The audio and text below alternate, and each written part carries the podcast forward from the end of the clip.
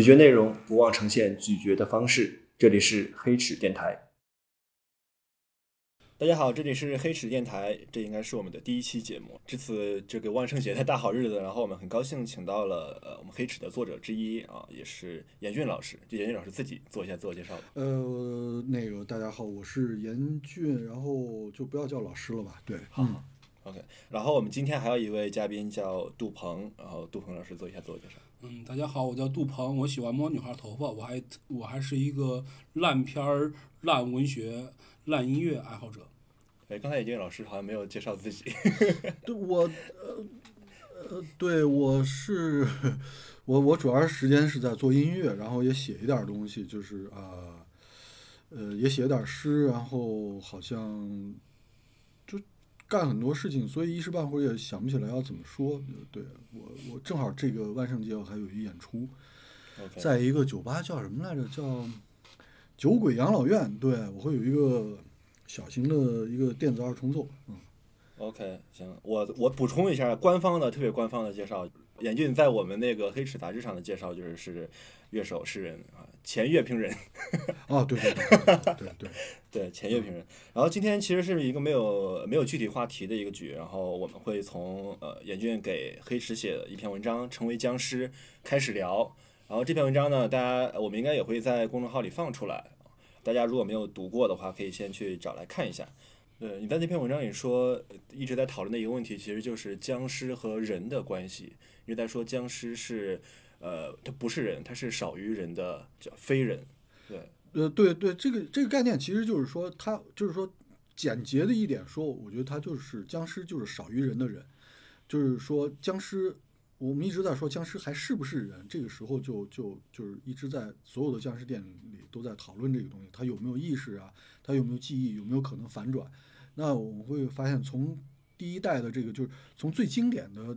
僵尸导演开始，他就在讨论这个问题。那到后来很多的这种喜剧，呃，像是这个什么《甜蜜的家庭》啊，或者是什么《白雪》，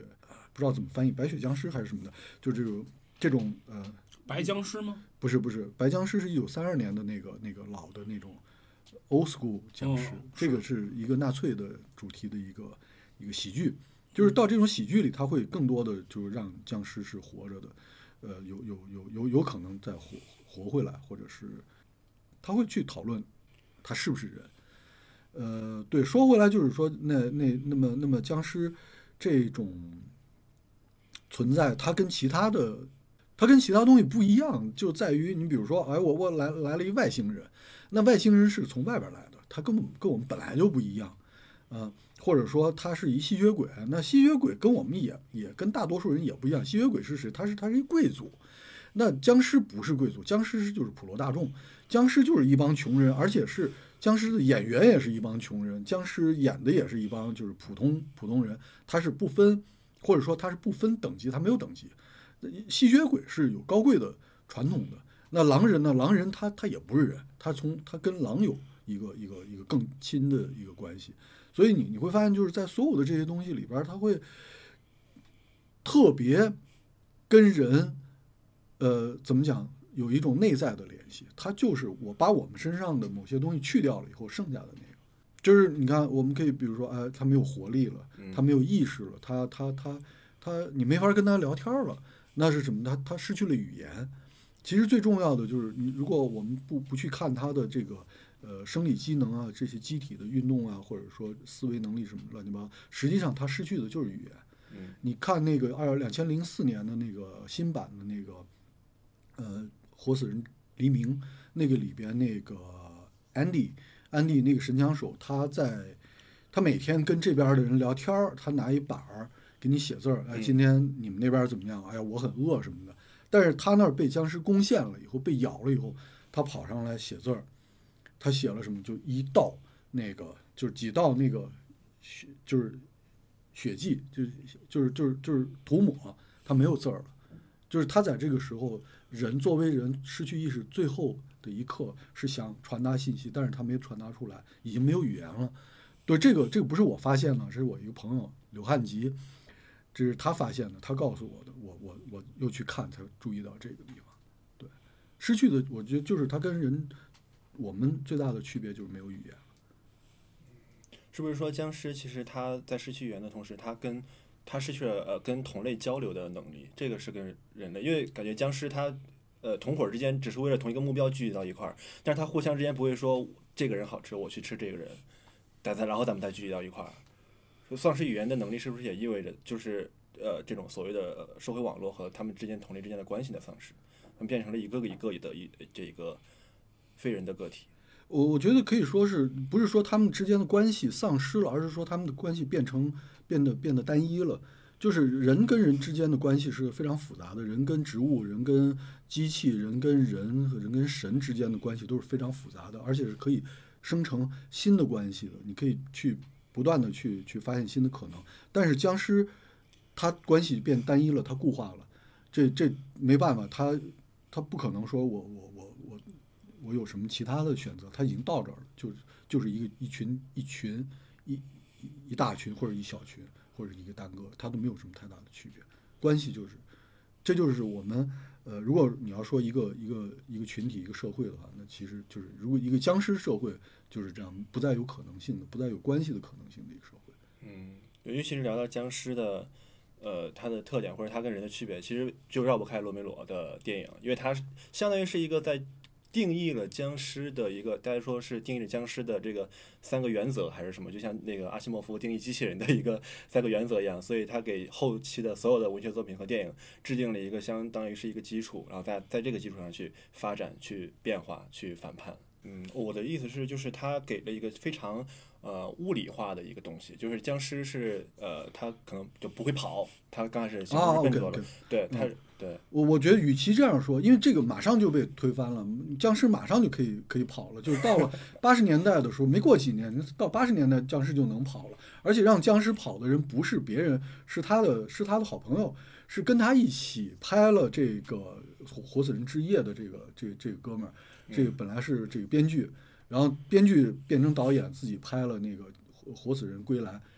这僵尸这马马上就。什么都能干了，就是他拍了一喜剧嘛，对。我前几年我记得看了一部僵尸片儿，那僵尸不仅会跑，那僵尸跟那个超级英雄差不多，能能能飞能跳的，忘了就而且是而且不是一个僵尸，是群尸，都是能飞能跳。对，忘了叫什么名字，好像是就就是僵尸之城，反正就忘了，反正僵尸特别猛，特这个能飞能跳的。这就是后来就是到了二十八天之后，这个这片子以后到了这个日本的。呃，生化危机这个动画，呃，这个游戏改编的这个生化危机系列以后，僵尸跑就是很正常的，就就现在都没有什么问题，就是不会有人质疑了。所以我觉得就是，呃，真正提出来僵尸这个现代僵尸跟跟以前僵尸不同，跟那个一九三二年的这个呃白僵尸不同之处在于，它变成了一个现代的东西，它现代社会的一个一个一个产物，它不，它变成一个政治性的。一个一个存在，它不再是什么巫术，或者是什么一帮坏人利用了这个巫术，然后来控制，呃，这个劳这个劳工，让他们白干活不给钱，或者是控制别人怎么着，不再是这样的了，而是变成了一个一个一个社会的灾难，一个对政府的不信任。因为它每一部经典的僵尸片子到最后你都发现，就是就是你你你不能相信政府，你不能相信军队，你不能相信这些政客。呃，你你你在你你会发现，就是说，最后只能自己靠自己。就是，这是一九六八年第一部这个《活死人之夜》出现的时候，就就有这样很大的一个政治上的不信任，这是跟那个社会状况是是有关系的。那我觉得这种这种突变是这种政治意识是，呃，是无所不在的。我们我们也可以不说政治意识这个词儿，但是它确实无所不在。变成一个就是一一个一个现代的当代的一个呃一一一种一种一种一种类型，它没有那么强的像是吸血鬼啊什么那种浪漫的倾向。对，说说到这个，其实我不知道杨老师呃有没有研究过，就是呃香港电影的僵尸跟呃就是丧尸的这个联系，因为就香港僵尸电影跟呃就是这种丧尸片，它一个区别就是香港僵尸电影它特别特别在意这个伦理的事情。啊，这个困境的一直都有啊，僵尸片里都有。比如说，哎，妈妈要不要杀死他的小孩儿？就是这个僵尸小孩儿什么的，这个一直都有。但是我觉得伦理，嗯，这你只要是牵扯到这，我觉得这些片子都是有都是需要有有这种伦理冲突的，这就无无非就是人嘛，就是我们就是在问人，人在什么程度上不再是人了，人在什么程度上不再是人了，而且我们可以去杀死他，或者说他对我们有害，我们我们需要需要把把他作为一个他者来排除出去，而且消灭掉，在什么程度上我的自我是呃跟我呃。我我的自我是是分裂的，在什么程度上我可以跟我的自我去做这样的斗争？我我我去消灭它，我觉得是这样的一个。提到那个剥削电影，剥削电影这个概念其实是一个非常就是非常笼统的一个概念。对对对，嗯，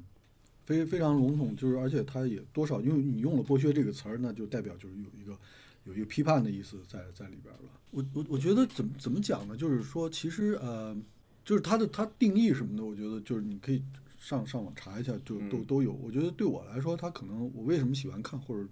我我我的朋友或者其他人为什么喜欢看？我觉得就是其中这种，嗯，就是说我们我们需要从中间得到的这些东西，这些政治不正确的东西。我去我我去看，比如说我去看砍杀电影的时候，我绝对不是在体会这个人呃逃命这件事儿，我我绝对是。在体会双重的，就是说砍杀的那个凶手那个行凶，这这这这这种这种快感和他的恐惧和这个就逃命的人这个恐惧，这就两头他都能都要体验的。我这我是综合在一起来来体验的。那这两件东西是都是政治上不正确的，对吧？它都是什么什么负面的。但是话说回来，如果没有这样的方式让我去确认。我的在我的混沌之中，在我自我的混沌之中去确认这样的东西的话，那我的自我的混沌，它就会生成什么样的癌细胞，它会又生成什么样的肿瘤，这我就难说了。但是当我去确认这种东西的时候，我去我给他语言，我给他形象，给他语言，给他这个实际的声音色彩，是是给他像素出现在屏幕上，跟我产生这样的呼应。那么，经过这样的一个过程，这样的一个仪式以后，他会，他会是什么样的？我觉得这是一个，嗯，他对我人之为人，我觉得是有帮助的。对我，我我相信这些负能量，这些所有这些东西，他们带来的这种负能量是，呃，是是对我是有帮助的。我我要是全是正能量的话，我会死于正能量。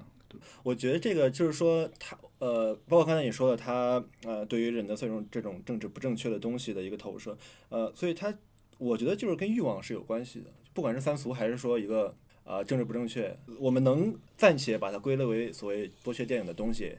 啊，不管是他是消费僵尸也好，杀手也好，怪物性呃性也好，或者说什么什么东西也好，他是挖掘了所谓欲望的不同的层面，但是在所谓的道德和伦理的标准之下是不允许的。那我觉得说，呃，说说欲望有点太笼统了，对他他也不是三俗，说三俗也有点太笼统了，因为它并不是什么东西都要都要包含在里边的。我我我觉得它不是，它还是有一定的限定的，它会比如说倾向于极端，倾向于这种突变。倾向于激烈的表达，那么突变激烈的这种东西，我觉得它是二十世纪以来的，到确切的说，它是十九世纪以来的一个一个一个现象，是我们人类精神世界的一个现象。你比如说，我们在物理上得到了突变，我们在数学的这个数学发展上有了现代数学有了一个突变，我们在整个的这个文化上面各各个方面，我们在认识上面都有了，都都都达到了一个一个突变的这样的一个速率。我们不再是一个平缓的一个一个曲线，在各方面都是这样。那么突变本身就是我们我们所体验到的，我们在时间里体验到的这个这个这种这个这个这个曲线吧？对，所以这一点是非常重要的。不是说所有的俗庸俗都俗都都可以放在里边，也不是所有的欲望都可以放在里边。欲望也有更传统的欲望。俗，比如说也也有也有那个呃媚俗，就是呃 kitsch 克奇，那我觉得那个东西不是激烈的，对吧？对我我我我我觉我觉得这就是所有这些这些这些电影，还有包括什么一些某些音乐啊什么的，我觉得它它它是它是不可能出现在二十世纪五十年代以前的。所以是很多东西的突变和就是我们周围的东西的突变导致了一个对于呃。文化产品或者说电影、文学也好，对于人的一个概念的一个剧烈的像癌细胞一样的一个呃，像爆发吗？我我这个地方我我觉得它不是癌细胞，就就在于它不是那种有害的。我是说，如果没有它，我才会有癌细胞。它它是一个，它的确是在呃，怎么讲？它跟我们整个的这个社会或者说整个的精神是一种互动的关系，是是共同成长的。呃，没有谁先谁后，就是它是一个完整的一个互动的一个过程。所以说，整个这个畸变这种这种快速的这种极端化，这是最近这几十年的一件事儿。嗯，我我想补充一点，就是我我呃，我觉得是首先那个极端化是最近这几年的事儿，但是刚才他说的那些，呃，我认为是也可以理解成为是自然的一部分，就现代化的自然的一部分。嗯嗯嗯因为你现代化自然的话，因为你我呃就有点像道家讲的阴阳平衡，嗯你全是正能量的话是不自然的事情。嗯，就像你就像吃饭似的，你你全是吃那种特别健康的东西是不自然的东西，你必须有一种东西给你，哪怕是垃圾也好，来作为一种调和，这样才能够维持它一个应该有的一种秩序。我以前我曾经就是看过一个调查报告，就是比如说人呐、人的人性，就是一百个人里面，确实是会有几个人是真正意义上的恶人。什么叫真正意义上的恶人？恶人的意就是他们就是坏，他们就是他们的坏的目的不是，甚至不是为了钱，不是为了性，不是为了权，他们是为了坏而坏。像那个蝙蝠侠里边那个小丑那个那种吗？那当然不是。呃，犯小罪做把犯罪作为艺术那种。不，他他说的是那种，就是说那种就是恶魔，就是真正的恶魔。真正意义上的恶魔，比如说，呃，你看像呃我说的这种真正意义上的恶魔，有的恶魔是成为恶，有的恶魔是成为的。嗯比如说像那个美国呃六十年代的那个查尔斯曼森，嗯他一个作为一个邪教头领，他是一个被成为的恶魔。比如说，因为查尔斯曼森他出生在一个非常不幸的家庭，然后他妈把他，我听说一个段子，就是他妈把他卖了换啤酒。然后因为他的家庭太不幸了，他的他见过太多扭曲的东西了，他成为了一个恶魔。但是还有一种恶魔是，嗯、家庭非常和谐，对对，你就说就就是就是说那种什么天生的，电影里那种，就是十岁就把全家都杀光了的，没有什么理由那种。就完全父母好好的，包括你看，我记得有一个电影我印象很深，是呃改编自一个小说叫呃老无所依。嗯嗯啊老就那个杀手对吧？老无所依那个那个就那个那个杀手拿那个充气那个充气气气枪杀人的那个那个，他在我眼里就是一个呃影影视中的一个或者是文学呃作品中的一个典型的一种一个就是非常，我认为他的这种，因为无论是因为那个那本呃小说我也看了啊，嗯，小说没有交代任何这个人的这个杀手的背景，他就像一个上帝一样，或者是像一个或者是神一样，我就要制裁你，我制裁你的目的是制裁你。他让人猜硬币正反，决定人去死，而且这正是哪个是正，哪个是反，他说的算。这种就是特别特别纯粹的恶魔，这种恶魔就有点像刚才严俊讲的僵尸，就是僵尸的存在，比如说僵尸吃人，僵尸吃，比如说僵尸这个这个僵尸吃了一个老头儿，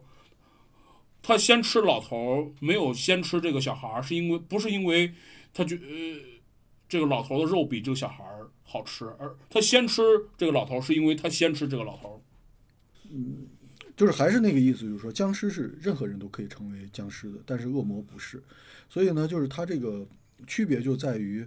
僵尸是是从我们自身剥离出来的一种存在，而恶魔呢，是我们发现哇，我们居然有一个早就存在于我们中间，就是早早就有这么一个潜伏在我们中间，甚至是怎么悄悄到来我们中间的一个这个一个一个意志性的绝对的一个意志。绝对意志性的一个存在，就好像比如说，呃，玛那个罗斯玛丽的婴儿，这里边儿这个他他会告诉你，你看这小孩是可以生出来的，你，他这种恶恶魔可可以通过这样的方式来到我们身边，呃，而不是一个直接头上长着脚进来，他会他会就是让你，比如说你你这儿出来一个连环杀手啊什么之类的，他会在这种片子里会让你看到，就是说哦，很令人惊讶的是。魔鬼已经潜伏在我们中间了，嗯就是意志性的存在已经在我们这里了。没错，这个我觉得这这个这个区别是是嗯，就是这个区别就在于就是说我们僵尸是可以转换的，而而魔鬼是一个种传统的一个东西。嗯就是所有的恶魔，我们我们眼中的恶魔都是从传统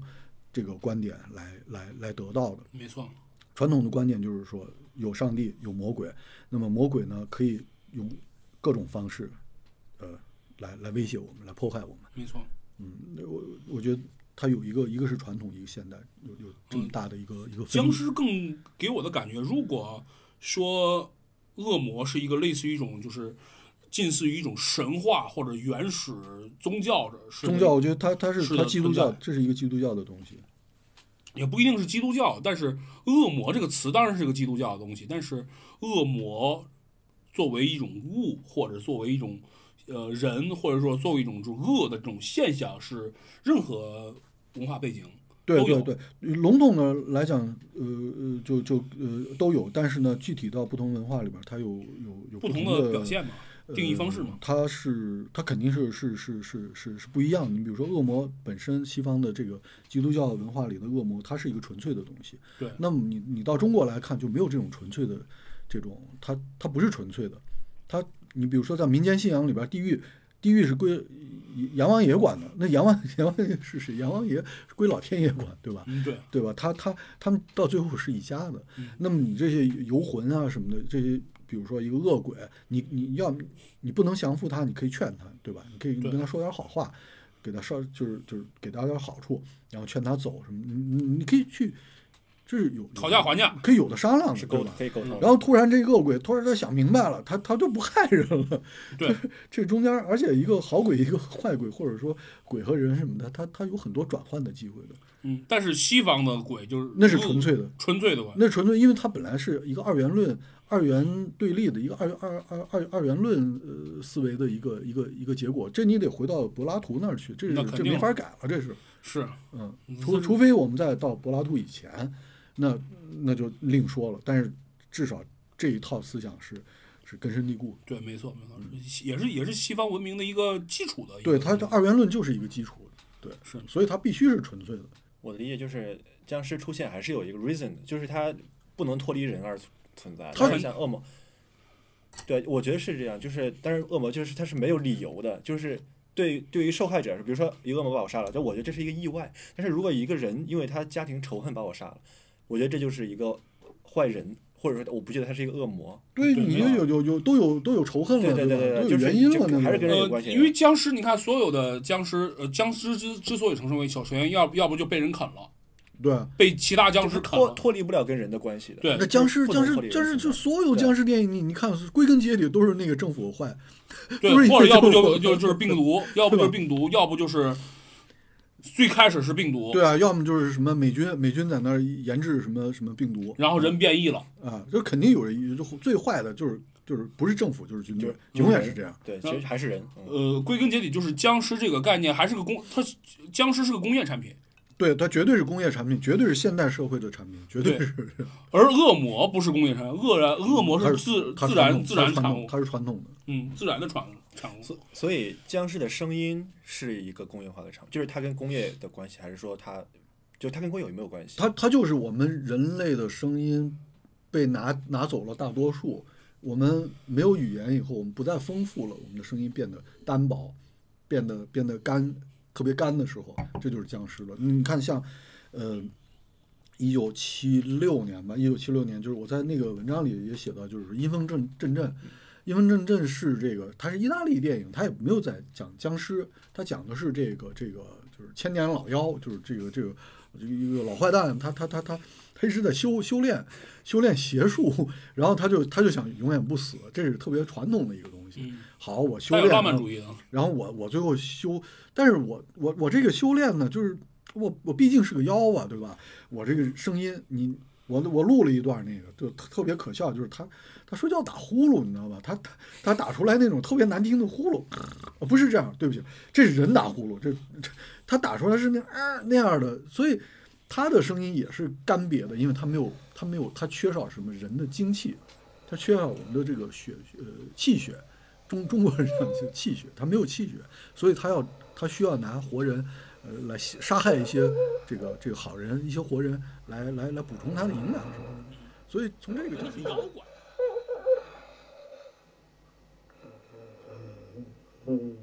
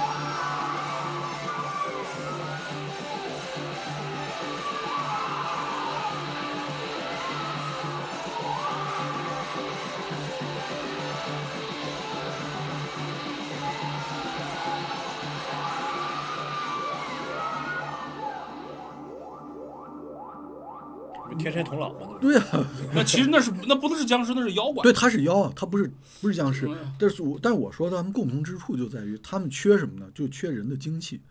这是我们从中国角度来讲，僵尸就没有人的精气，所以他的声音就是特别干瘪。你看，你要是碰见一人，他说话呃这样的，你说哎呀，你哥们儿，你这气血不足，你得补一补了，对对吧？我们会我们会这样说，他缺少的就是我们人之为人的这种圆满，人之为人的丰富性，人之为人的这种这种呃转换的可能。所以你听到这种声音的时候，你就说 OK，他缺乏这种转换的可能。嗯，在在在僵尸里边就就是这样。那为什么我我我马上就是觉得就是它它跟黑金属有这样的关系，就是因为在黑金属里边所表达所传递出来的就是这样一个世界，它是一个没有没有生机的一个世界，它不是一个人的世界，它它不是一个它因为它厌倦了你们这个所谓的人的这个这种这种呃什么腐腐腐败啊这些这些这些东西，所以它它给出来的是一个植物的世界。就而且是干枯的植物，不是热带植物，是北欧那种干了的树。就是你的嗓音就应该跟荆棘一样，啊，就就应该是这样的。嗯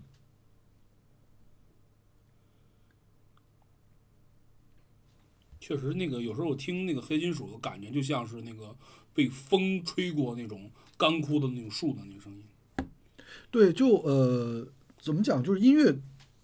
电影整个这个文化，就是亚文化这个这种这种不自觉的在在在在往前发展出来、推推出来的新的这种存在，对我来说，我觉得僵尸它不是一个所谓的虚构的呃一个一个一个东西，因为你你说它是虚构的，你凭什么说你就不是虚构的？我们脑子里的人的概念也是虚构的，对吧？我们也是不断的在在呃在更新我们对人的理解和和定义。呃，那我们对人的感知和我们对自我的感知，整个都是在不断的一直在塑造。所以你我我宁肯说，要么就是大大家都是都是虚构的。那那我我觉得这样说有点太太那个不好把握。那我们就说，我承认像僵尸是一种真实的存在，它跟我们是一样真实的。我们作为人，如果说我们呃回到我不知道两百年以前，我们跟现在是不一样的，我们对人的理解是不一样的，对吧？我们要是再再再早一点的话，我们不会说细胞呀什么乱七八糟什么，你这个人，呃，吃素吃多了，你维生素什么什么不不不够，或者是蛋白质不够，我们我们没有蛋白质这个概念，我们没有大脑这样的概念，我们会说气啊、心啊什么这样的东西。呃，那我觉得这就是我们对人的理解是不同的。对，没错。我们我们一直在不断的发明人，那在这个过程中，我们也发明了僵尸，我们也发明了鬼，我们也发明了就是呃杀手，我们也在比如说我们在八十年代，我们发明了猛鬼街，猛鬼街的这个这个东西也是一种很很新的一种一个发明。猛鬼街的鬼，它不是传统的鬼，它也不是一个，它甚至不是一个实体，它在梦里边，它是从你梦里边出来的。那如果说嗯没有没有我们就是说，比如说弗洛伊德没有对梦的这种这种重视，一百多年、一百年左右这种对梦的重视，那这个鬼，这个它也也也是不会出现的。那肯定，它而且他会说啊什么这个这个不同的时不同的空间什么的，他会用一些呃这个进入到我们生活的一些科学概念对，来来解释这件一。些潜意识、精神分析的东西。所以所以它是随着我们对整个世界的认识而而诞生出来的东西。没错，所以其实刚才我想到一个问题，就是对于人的概念的一个发展，就是弗兰肯斯坦他作为一个科学怪人，就是他也是一个对于人的概念的一个发展。但是我读弗兰肯斯坦的时候是觉得他是一个非常善良的一个非常，我是觉得一个非常纯真的一个像婴儿一样的一个一个视角。但是感觉后来所有的非非人的这种发展都是一个更黑暗、更呃就是黑黑暗化的一个东西。那我觉得，因为弗兰肯斯坦那个那个怎么讲，就是玛丽雪莱是一个特别浪漫主义的，他他他是他是他他传承的是一个古代，他是传承的一个一个一个美好的传统。它不像科学发展的一个就剧烈发展的一个时期。在在那样的时代，我觉得科学对大家是有不同的呃怎么讲，不同的功用、不同的含义的。对于他来说，科学呢就是另外一种缝缝补补的方法，就跟古代的那些传说不管是埃及传说还是还是北欧传说，甭管是哪儿的传说，它都都都差不多，只不过以前拿线缝起来，我现在需要一实验室。需要闪电，呃，对，对于他来说，我我我觉得这，他其实他科学只是一个一个小小的工具而已。他他在那儿讲的就是还是古老的故事、神话传说。嗯但是但是呃，对于呃，你比如说你到了洛夫克拉夫特，到他那儿的科学是什么呢？科学是科学就就跟呃跟他，你比如说几何学，他就会把把古老的几何学和古老的神话和和现代的恐怖，呃和这种怎么讲？这种就是说呃呃，上帝死了以后的这个这种这种这种状况，给你搁到一块儿，他会他会去说啊，你你你你只要那角度好，三角形或者是甭管什么那那个阁楼那个角度，那角度只要弄对了，你就你它就能通向宇宙的另外一个空间。它这里边就会给你带来一个一个一种可能性，就是所谓的宇宙几何学。这是这是我说的，就是说就是说他会他会用这样的方式去理解科学。嗯这我觉得这个要更更有意思多了。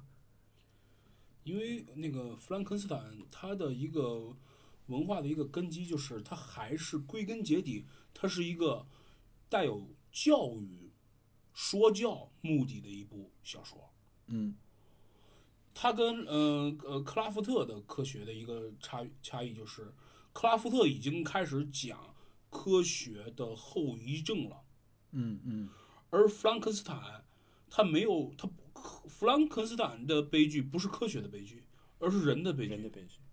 嗯嗯，他他更他，而且他为什么要说教？他也是出于人的道德的说教。是那但是，呃，洛夫克拉夫特他是不是从人的角度来出发的？他没有什么，他既不是上帝的，呃呃，以上帝为为本，也不是以人为本，而就是他在这个地方，就是说他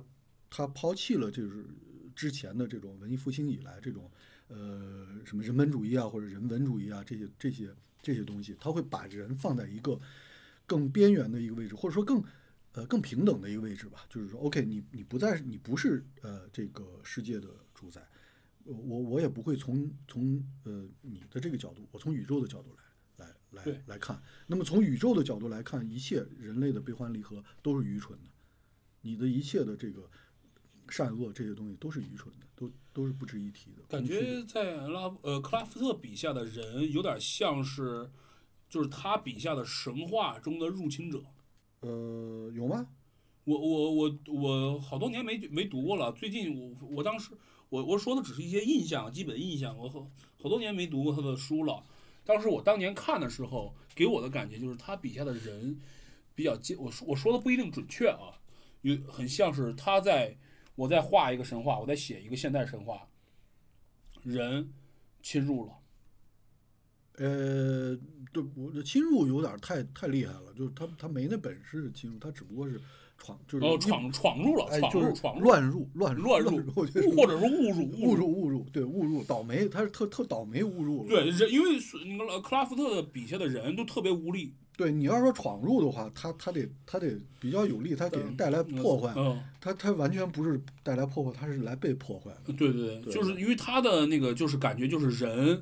误入了一个就是呃他笔下的一个神的世界，对，就是说，在在这个地方，你就会看到，就是说，呃玛丽雪莱的那个世界是人的世界，但是在克洛洛夫克拉夫特的世界，或者说黑金属的世界，不是人的世界。就是说，你不是人的，你不是这个世界的主宰。那我们看僵尸的电影的时候，我们我们在这中间挣扎，我们我们是在呃僵尸的，我们在活死人之夜、之黎明之日之后，如果顺着这个逻辑往下想，那么再往后，到了下午怎么办？到了下午的这个这时候可能已经没人了，僵尸的下午那就是只有僵尸。那这个世界的我们要再再去拍的话，这个逻辑就要就要就要更新了，我们就不能用原来那个道德了。这个时候这这这很很很很挑战，就是说，如果我们失去了呃对人有利的那个道德，呃，那怎么办？这这事儿能我我能能破坏吗？或者说怎么的？我觉得有意思的地方地方就在于我们可以去挑战这个事儿，来想一下我们是谁，我们什么叫人？就是你你得不断的去想这件事儿，这这这才怎么样才才行？嗯，所以我其实特别感兴趣，在你的文章里也写到那个就是黑金属啊，粘合跟呃他的这种呃人生跟僵尸的这个联系和区别。对，这呃呃黑黑金属，你看它它的那个就是它是它是扁的，它是干的，它是它是少的。呃，从某种程度上来讲，不是说所有的，呃，怎么讲呢？就是说，因为黑金属有它自己的发展的这个，它有它的前身，它有这个这个这个这个 crust punk，它有这个呃这个激流金属，它有之前的这些电呃怎么讲这个电机，它也有比如整个黑色安息日带来的这个这种嗯这个黑黑，我们现在叫中文叫黑化。就是说，它有这整个一个黑化的过程。但是不管怎么讲，在九十年代初期，第二波黑金属的这个巨变的时候，这个突变，这个突变就给我们就是把之前的那些哑的嗓子、那些尖叫的嗓子，给变成了一个经典，变成了一种一种就是很难去挑战的一个一个一个标准。那但是实际上并不是只有嗓音，我们可以就是你比如说在这个这个。呃，黑金属的一个很有名的一个人就是这个呃波尔祖，波尔祖。尔祖他在嗯呃大概是在两千零几年的这个访谈里边，零四年零五年的访谈里边，曾经讲到过。他说：“这个我我们当时那个黑金属，那什么叫黑金属？我们那时候就是两件事，就是第一特别糙的那个声音品质，第二。”不合不呃反常规的这个结构，在这两件事情上，对他来说，在那个时间奠定了他理解的黑金属。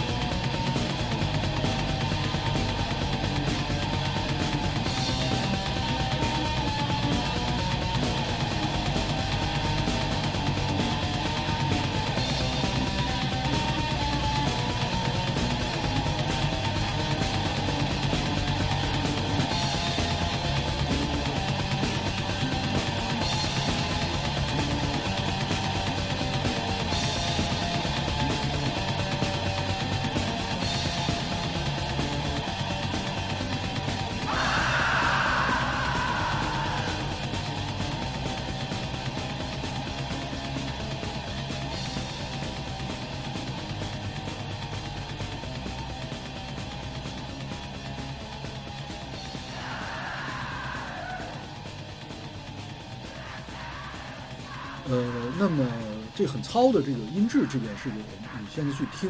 那个就是从八十年代的这个所谓所谓的黑激流金属和九十年代初期这个原始的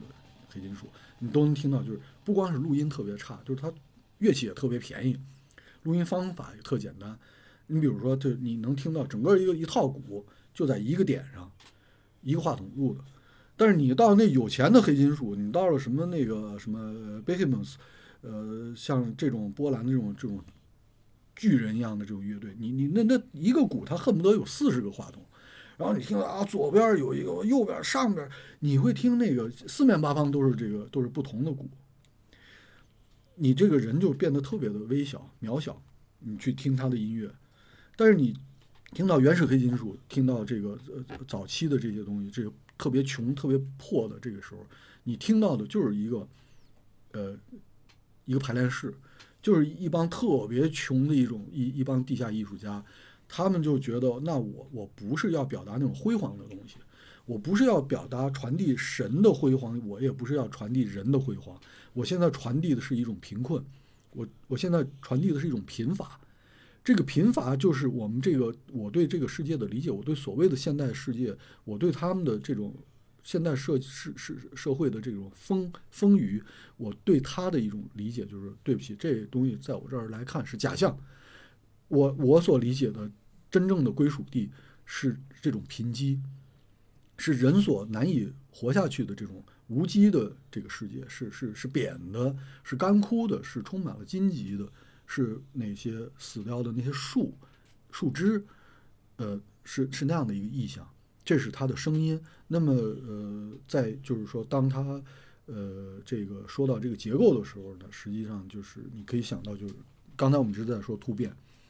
那突变在二十世纪有一个很重要的一个一个一个一个原则，就是说，呃，就是我们对事物的整体性的一个一个一个认识不再有整体性了。我们我们看到，比如说点彩画，在十九世纪八十年代的时候，点彩画诞生的时候，它是基于一块一块的色彩之间产生的共同的效果，这一块跟一块之间是是切开的，是割裂的。我们不再相信原来的那个那个那个幻觉，那个连续的幻觉了。我们相信这个这个这个我们我们视觉的这个幻觉是由呃割裂的这个呃小的单元构成的。那物理学也是这样的，对不对？我们到数学那个地方也是这样的。现代数学从德国人那儿开始就就在就讨论，比如说我一个数集里边的数，我我能不能是无限的，或者就是他来讨论这样的问题。就是我们古代说什么一分为二，再分。二再再分再分，可以无限的分下去。那么现代社会、现代世界的这个精神状况是，它不能，它有夸克，它有一个单个的单元。好，那从这个角度来讲，它黑金属跟古典音乐的差区别，在结构上的区别就在于，我不是一个一个动机，然后发展发展，然后怎么样起起起承转合作为一个连续的整体存在的，而是。我可以，比如说我的速度，我可以突然加快，然后当当当当一段，然后突然又慢了。我不是，而且我不是 A B A B 这样的曲式，我可能是 A B C 这样的曲式，或者我是 A A A A A B，可能是这样的曲式。我的曲式不再是原来那个那个那个呃那种整体性的东西了。我可以任意的去按我的我的想法去去去调整它。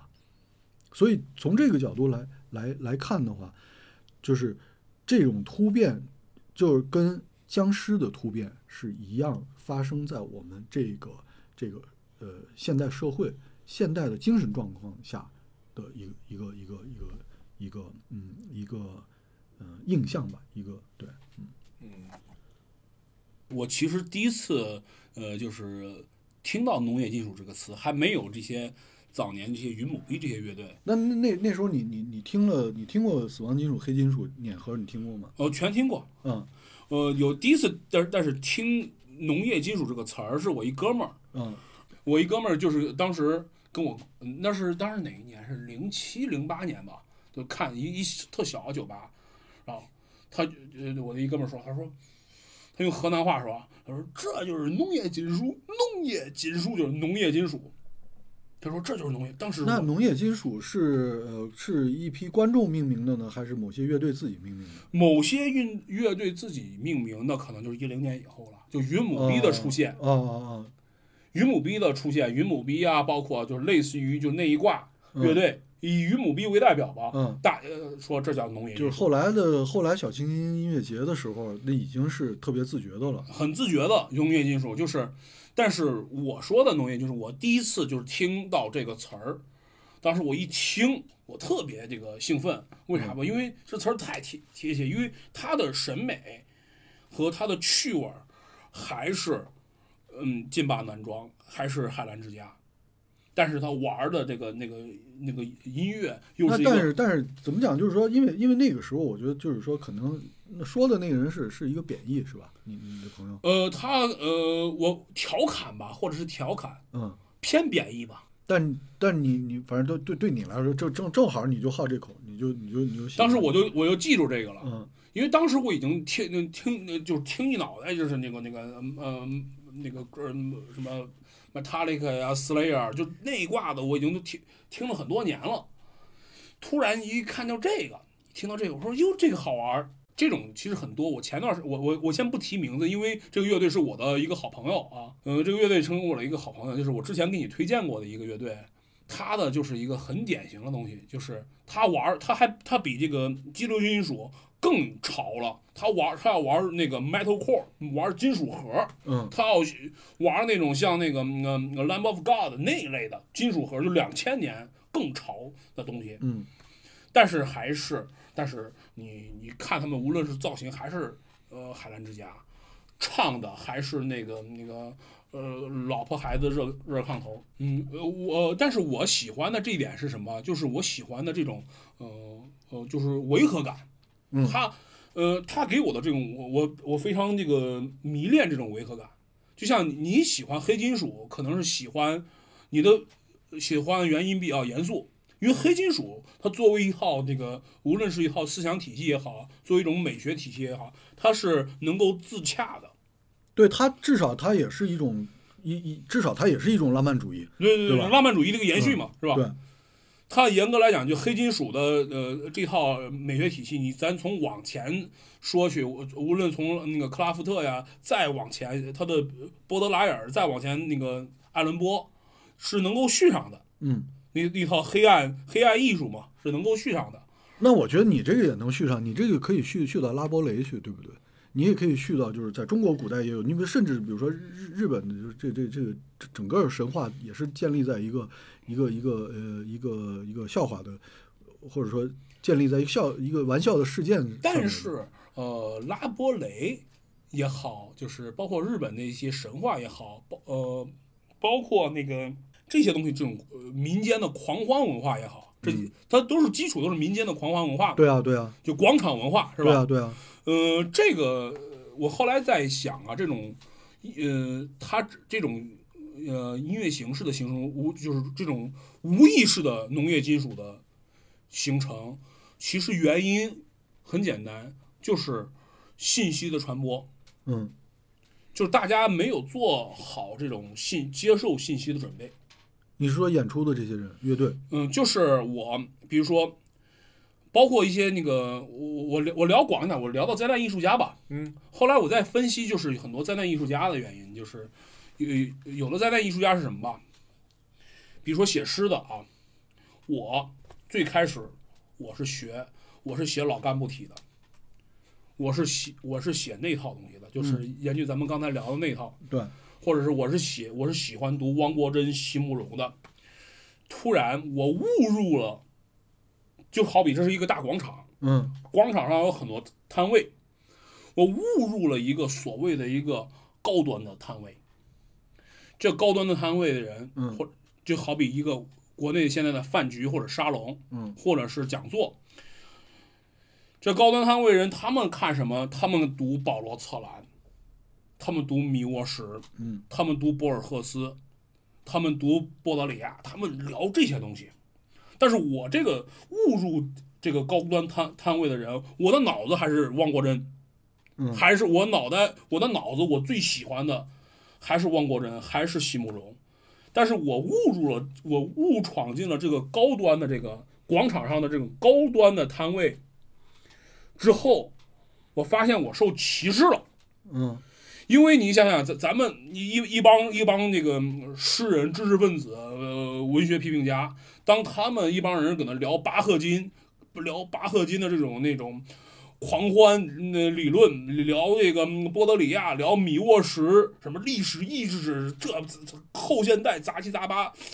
聊这些时候，突然旁边有有有有一个人说了句，我觉得席慕容写的挺好，嗯，他肯定是被笑话的那个人。那所以你你的意思是，他为了混圈子，他去去去伪装成一个嗯，，但是他特别想成为这个高端人群，因为这帮人他有社社会身份。如果这个聊这帮聊这个聊米沃什、聊保罗·策兰的人是一帮农民工，他也不想混这个圈子。我我我我我我我我觉得我我我我我稍微反反驳一下，我觉得有一个问题就是说，没有那么直接，就是对身份那个东西那么那么那么单简单。我觉得还是他，啊还是渴望他，我觉得他还是接触到了那个保罗·策兰的某些魅力，然后他还是喜欢那个东西，但是只是有一个偏差吧。就是我相信我，就是他们自我改造、自我塑造的那个欲欲望、愿望，呃，相信我，他们真的是为了混混圈子。真一是混就是为了不让别人看不起，嗯因为你比如说啊，你这帮聊保罗策兰、聊这个那个巴赫金、聊波德里亚的人，嗯这都是什么人？有经常是比如说清华大学博士、北大的博导，妈的人大的什么呃不那个硕士生，全是高学历，海归的什么耶鲁的什么那个博士，全是这这种高学历，或者是或者是各种著名诗人什么在聊这些东西。他一听这个，他羡慕啊。他不，他不羡慕保罗·特兰，他他羡慕这个他们身上的这个符号啊。那那个逐梦呢？逐梦逐逐梦演艺圈难道也是想要加入这样一个俱乐部的一呃个节，目？逐梦演艺圈给我的感觉，他也是，你看像呃毕志飞，我看过他逐梦呃毕志飞的很多那个访谈。嗯，毕志呃，别人问他说你你最喜欢哪些导演？他说我最喜欢费里尼，我最喜欢那个塔科夫斯基。他还是想把自己变成一嗯，个对我我他给给你聊塔可夫斯基聊的那个呃那个特别就给你什么塔可夫斯基就是他给你聊的塔可夫斯基其实就是某个塔可夫就是塔可夫斯基传作者的原话，因为嗯毕志飞有一个咱们就是稍微这个话题绕一点啊，就是嗯从三维艺术家聊到毕志飞，就是毕志飞有一个特点，因为他是个学习很好的人，他特别会背。你说他并不真的喜欢吗？他他肯定看不懂。就是你看完他这个电电影，你会知道他这个电影的核心的美学还是小兵张嘎，还是地道战，他就能看懂地道战。他冯小刚对他来讲可能都算先锋了，他的骨子里面的东西还是地道战，还是小兵张嘎。那你喜欢他的地方是我的小我喜欢他的地方就是，他连地道战都拍不好。嗯。一个连地道战都拍不好的人，想去学塔可夫斯基，嗯，就是这这就是说这个中间这种嗯，那么我我能不能把它跟我的这个我的僵尸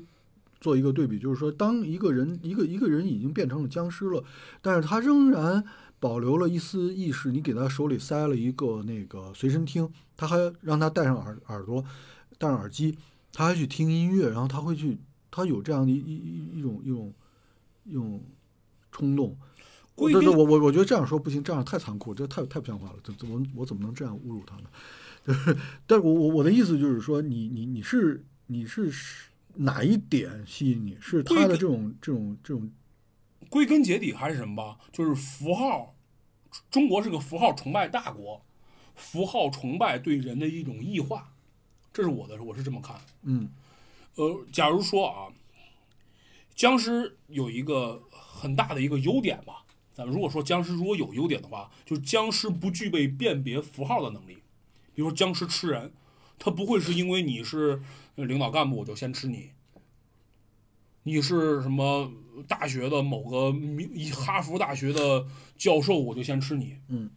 他逮谁吃谁。对，他也不会因为你是美女我先吃你，他才不管呢。什么老太太也吃，小孩也吃，美女也吃，大胖子也吃，什么都他他逮谁吃谁。他没有这种符号辨别能力，而很多呃像毕毕导，他有符号辨别能力，因为他受过学院训练，他是北影的硕士，他是北大的博士，好，学院给教给他了什么符号？这个符号是什么？符号就是费里尼最牛逼，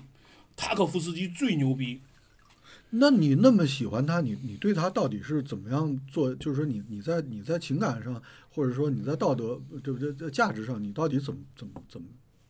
看待他的？你你你爱他吗？我太爱他了，我你想他的书我看了很多遍，他的电影我看了那几十遍。为什么？因为他的东西，呃，他身上有很多非常可贵的东西。他是首先，他的骨子里面是一个很典型的中国人，就是符号崇拜。咱们从小的这个教育培养，在班里面谁最牛逼，你谁考的最好最牛逼，你谁家亲戚谁家亲戚小孩最牛逼，亲戚小孩上哪个学校考上你亲你你家小亲戚小孩考上北大了，你最牛逼。嗯从小这种符号崇拜这套东西教育嗯形成的，他你看一从从小就想上北大，从小上北大，从小就是很很努力学习，想成为这个符号，一辈子要成为这个符号。当他进入了一个电影学院，北京电影学院，一个学院，他当当他吸收到系统的吸收到这些呃知识的话，他想成为什么？他想成为教科书里面的符号。教科书里面符号是谁？就是塔可夫斯基，就是费里尼，他想成为这些人。那就是就所以所以你看到的是一种可爱，对，就是他，嗯，有很像堂吉诃德，嗯，这点是就是他对我的吸引力就和堂吉诃德对很多人的吸引力很像，嗯，就是他就一根筋。堂吉诃德想当什么？想当骑士，想当英雄，对吧？嗯，这很，嗯毕志飞想当大师，但堂吉诃德是英雄吗？是骑士吗？他有英雄所具备的一切条件，他热情吧，他勇敢吧，他嗯坚持吧，他他他无私啊，他无私。呃，毕志飞，你当你你看到这个，呃，如果你看了这个《逐梦演艺圈》和他的这个他呃写拍摄电影这个书的话，你会觉得他绝对是一个特，就是如果你是老板的话，你会爱死他了，你会你会愿意要要这样的员工；如果你是老师的话，你会愿意要这样的学生，因为他太太勤奋了，太有热情了，太就是人的品质太好了。那我我们之前说过那个谁，就是说过那个那个那个庞麦郎和那个 The Shacks 的区别，就是我们说那个 The Shacks 他他没有那种自觉性，就是说哎我我要去干什么，但是那个庞麦郎有一种就是想要成名、想要成功，也会去利用大家对他的这种关注。嗯，这那那那那对你来说，是不是说毕志飞之前是 The Shacks，后来就变成了庞麦郎？呃呃，对，因为呃呃，The Shacks，呃呃，因为这对 The Shacks 的那个背景我不并不是太清楚啊，我没有，我是喜欢听他们音乐，但是他们的背景我不知道，我就知道他是几个，好像几就是几个亲戚姐妹嘛，就是姐妹，嗯叫姐妹嗯。姐妹几个人，可能也没想着成名，对他老爸，老爸说那个什么，没事儿，这个我来出钱，我们排练，我们录音，我们演出啊、你们肯定会成名的，肯定会成功。然后呃 The Shacks 多少年都没出来，谁给他弄出来了？科特·科本。嗯，但是就只是把它就是传传播出来了，但是他们也没挣着什么什么好处，对吧？但是那个名名出来了。嗯，是不是啊？但是他出来的这个名是什么名？是因为他呃差到好嗯的名，嗯因为差所以好这样的一个名。嗯但是这个这个名谁来给他传播？是一一个大众偶像，一个涅槃乐队的主唱。嗯如果涅槃乐队，如果科特·科本还是在呃，如果他涅科特·科本在一九八八年的时候传播 The Shacks，对 The Shacks 没有任何影响，为什么因为他呃涅槃在那会儿没有什么的太？OK OK OK OK，嗯，嗯他没有他没有成为一个符号。嗯嗯但是当科特·科本，嗯、他是九四年去世是吧？当他九二九三年的时候传播的 Shacks，那就有影响了，因为科特·科本成为这个符号。他的科那个涅槃在一九八八年时候什么都不是，他就一普通的乐队。所以你如果说九二年科特·科本身上穿一件 T 恤是这个这个这个逐梦，呃，演艺圈，或者是这个庞麦郎，那么这这嗯后者就就火了，然后后者就从此就变质了。没错。如果这么这么讲，如果在科德克本顶峰呃呃鼎盛时期，或者不呃科德克本可能是离这个呃中国比较远嘛，中国现在流量谁比较谁能带来流量？流量小生易烊千玺是吧？假如说易烊千玺，明天穿上你的 T 恤，呃，不是不是说然后你就是易你你你后天就成名，大后天你就变质。就是假如说易烊千玺，呃，今天在那个微博上转发了毕志飞的微博，嗯，毕志飞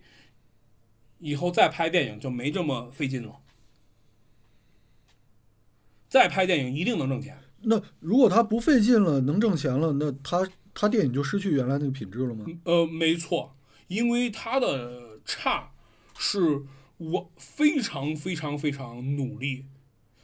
达到的一种无意识的状 OK 态 OK。OK OK，明白了。这跟嗯任何伟大的作品一样，对对对对对，所有伟大的艺术品，无论是嗯无论是呃文学作品，还是音乐作品，还是呃呃这个电影呃影视作品，可能更需要一种团队的力量。呃，尤尤其是文学作品，你只有有意识才能达到无意识，嗯，嗯而真正优秀，呃或者是呃成为某种意义上的经典吧，的作品，往往是这种有意识的无意识，你不可能完全无意识，嗯嗯也不可能完全有意识。完全有意识的话就不，嗯嗯，也不可能。你只有有意识和无意识的这个结合碰撞了一下，才能出现这种。而毕志飞的《逐梦演艺圈》就是这种有意识的无意识的碰撞。他为什么成为一个在我心目中他是一个经典，一个那个那么伟大的一个烂片儿？因为它拥有有意识的所有条件，他太认真了，他太努力了。他做真的，你看他他写的书，他一丝不苟的拍一个电影，这而且带有热呃热诚，他想通过自己的这种行动去拯救中国的这个那个那个电影。嗯我相信同样有像毕志飞这么努力的人，也同样有像他一样怀有所谓伟大梦想的人，但是也做的非常烂。就是这种很多，对，但是你的嗨点，就是我一直在想，你自己说，呃，喜欢灾难艺术或者喜欢这个烂烂什么呃烂音烂音乐、烂电影啊，或者烂诗歌，然后呢，就是这是不是一种这种就是也是鄙视链上的一种喜欢，或者说也是一种有意识力的无意识的喜欢，就是呃，你比如说呃你喜欢呃毕志飞的话，你是已经知道费里尼，知道这个。柴可夫斯基，然后你知道他想成为那个人，但是没有成成为。就你喜欢他的真诚，就是呃，就神丑啊，神丑，所有神丑，凡是我说我我我审丑，都有一个前提，就是我知道什么是美的，而且你自己有一个标准，或者我知道什么是丑的。但是对你来说，就是呃美美也呃美和丑不不是是没有没有没有高下之分的。对但是如果说这个《逐梦演艺圈》这样的一个电影，咱把这个什么豆瓣史上最或者国产史上最烂电影这个标签给撕掉，咱们随便大在大街上找几个年龄大点儿老干部，给他放到一个屋子里面，给他放《逐梦演艺圈》，就说这个电影是一个北大博士十二年心血拍成的电影。北大博士，你就说这是北大博士拍的，他们没准还会看得热泪盈眶。有一回我这个。我跟我跟一个在美国学这个创意写作的一个哥们儿那个聊天儿，他还是上的是一个美国一个特别好的一个那个创意写作一个学校，然后那个他我他问我喜欢读什么诗，我说我爱读烂诗，我天天看老干体。他说他说那你看不看像华莱士史蒂文斯那样的烂诗？当时我啪我懵了，我说这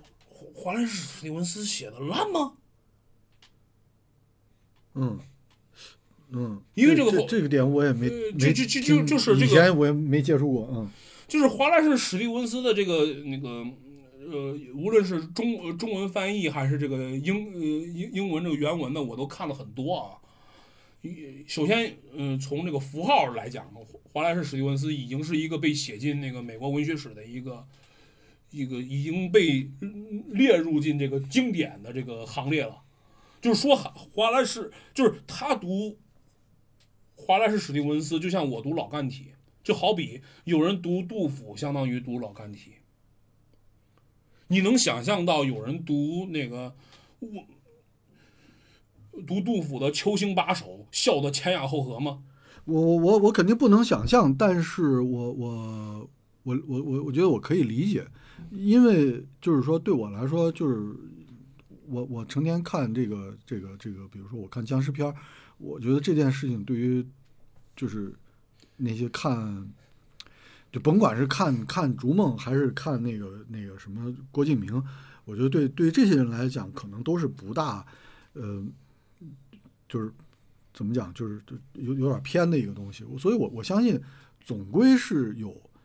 特别不同的理解的。就是你原来的那种那种那种等级制度的审美，肯定是那只是极特别狭窄的一个东西。所以如果你把它放放宽了看，肯定有各种各样的。我我我我相信，对，我我相信，嗯是，但是这种等，嗯、呃，你说就是等级制度审美，我觉得可能就是他读这个华莱士史蒂文斯，就像我看《逐梦演艺圈》这种角度，给我又也也带来也也算一种启示吧，就是就是这种欢乐，对吧？是一种欢乐。对恶趣味，就我的恶趣味可能是毕志飞，他的恶趣味是华莱士史蒂文斯，或者是也有可能某个人的恶趣味是杜甫，是莎士比亚，而而绝大多数人是没有恶趣味的，对，没有任何一个点让让他有恶趣味，因为他就他不同意恶趣味。或者是他就不同意趣味，趣恶趣味，你你首先你有趣味才有恶趣味。那不不，大都大多数人还是同意有一个什么出去啊看一下草原，然后感叹一下什么嗯，就、嗯、这种趣味，对吧？插个花什么的，但是这不是趣味，嗯嗯，这或者是一种就是，呃，这是一种无意，就是趣真正意义上的趣味，我认为是有意识的。嗯比如说，我喜欢摸女孩头发，我摸过几千个女孩头发，这是我的趣味。嗯，我我有意识，我太明白了，我而且我非常清楚谁的头发我能摸，谁的头发不能，我不能摸，我门儿清楚。嗯，我不会就是无意识的在公交车上那那个摸谁头发了，被人打了，什么的皮开肉绽的，不可能，从来没干过这事儿。嗯而你你说的是去草原也好，一去草原就想啊辽阔，一去山就想到想到险峻，这很多是无意识的。嗯，OK，或者是我我我明白了，你对趣趣味是是对，后来或者是嗯这些东西是受到它的文化背景文化教他的。你看到嗯草原，你就啪一个关键词辽阔，你就必须得往辽阔上下。所以趣味是对原来的这种教育和这种这种这种塑造的，就是从里边出来的一个东西，对，摆脱它的一个东西。你天天住在草原上的人也不会感觉草原的辽阔。是啊，对，就像我我我我，比如说我第一次觉认意识到这个老干体的趣味呃是什么时候是吧？嗯，就是有一年呃有一年就是一六年的时候，我一美国哥们儿呃来呃来中国，然后他特对那个大街上那个宣传标语特别好奇，就让我一个个翻译。然后我一翻译，我发现个问题啊，这宣传标语咱天天看，咱们出门倒垃圾都得看，咱不觉得这有趣味儿，但你啪 OK OK，对对对，这这个这个特别这个例子特别好，对你把这我宣宣传标语去了，嗯你译成英文之后，你把它后背后的意识形态一抽离掉之后，它只剩下符号的时候，就会发现，我操，这太有趣了。对对对，我我我我想起来了，零八年那时候，呃，有好多英文的标语，对就是来不及了，然后金山词霸，哗，就是满街都是金山词霸翻译的那个那特别，你光看到英文标，呃，特别好玩。对对对，然后后来我就用我每当我读老干体的时候，我脑子里面自动呈现的是这老干体的英文翻译。嗯你必须要转换，而且你必须经历过这种语境的转换。嗯，而呃，恶趣味也是，你必须得有这种趣味的转换。就是当你的审美形成一个宇宙的话，如果你你一个人的审审美系统是一个小宇宙的话，当你的宇宙学会折叠的时候，你才会有恶趣味。你光宇宙啪啪啪啪往前推进，你就没有恶趣味了，你只有好的趣味，你只有你越走越崇高。你把你啪啪啪啪往前推进的时候，你你猛地一一一往回看，对，关关键是关键是，呃如果说趣味，实际上它没有恶趣味和好趣味之没错之之之区别。这只是思维习惯对，只要你说到好趣味的时候，它已经不是趣味了。没错没错，而且很、呃，当你说到好趣味的时候，很容易形成一种精英意识，而这种精英意识一一旦被利用，就成纳粹了，对，它就变成一种一种一种一种，就成法西斯了。呃，我我对我宁肯说是种族主义的，呃，这种对你就很容易成为一种那个那个呃，就是洁癖嘛，就是手洁癖就就你在在今天这个社会里边最可怕的一个东西，其实就是洁癖嘛。没错，就是你像今年我们看到就是就是一个生命的洁癖，或者说健康的洁癖，就是生命价值的洁癖，生命的呃，对我宁肯说生命的洁癖，生命高于一切什么什么这种东西。没错，我觉得恶趣味是有一个封闭性，就是如果你一直在接纳所有东西，你把所有东西都就是非常的包容，把所有的都包容进来，就没有恶趣味了。我觉得那个恶趣味是有一定，你你其实你在抵抗它，但是你把它当成一个转换成了一个趣味，嗯这样的时候才刺激。就你得有个点嘛，对对就是有有一种管是你你是死亡，呃，是僵尸，是是他妈的，就是那个反反反主流文化或者或者反基督什么，你你你得有一个点。我我觉得这个这个点就是说我不是圆满的，我不是什么都有的，我不是一个佛，我不我不假装是一个佛。没错，然后我最近我的一个也不叫恶趣味，我是看 B 站有一个视频，就是呃把经典的文本翻用谷歌来回翻译二十遍之后，就变成哦，还是对对一遍中文。对对对对对，嗯，那个文我我如无论如何我也想不出来人会写出那样的东西，就他，但是他给我的嗨点太嗨了，我我会看好多遍。我记得下雨好像呃这样用电脑，呃，粉红色噪音是这样的，粉红色噪嗯音那那是这样的，他用做过这样的那个文本他没有没有二十遍，就就翻了一遍，呃翻译一遍。嗯是那个一个小软件做的。OK，那我觉得这一期就这样挺好的。对，我也我也觉得也不需要收什么尾儿，需要行收，什么尾儿那就就是这样，我们要再见吗？说，就说再见吧，说再见说再见 说再见吧。好好好，那大家呃万圣节愉快，万圣节愉快啊好，大家再见嗯，再见。谢谢。嗯好。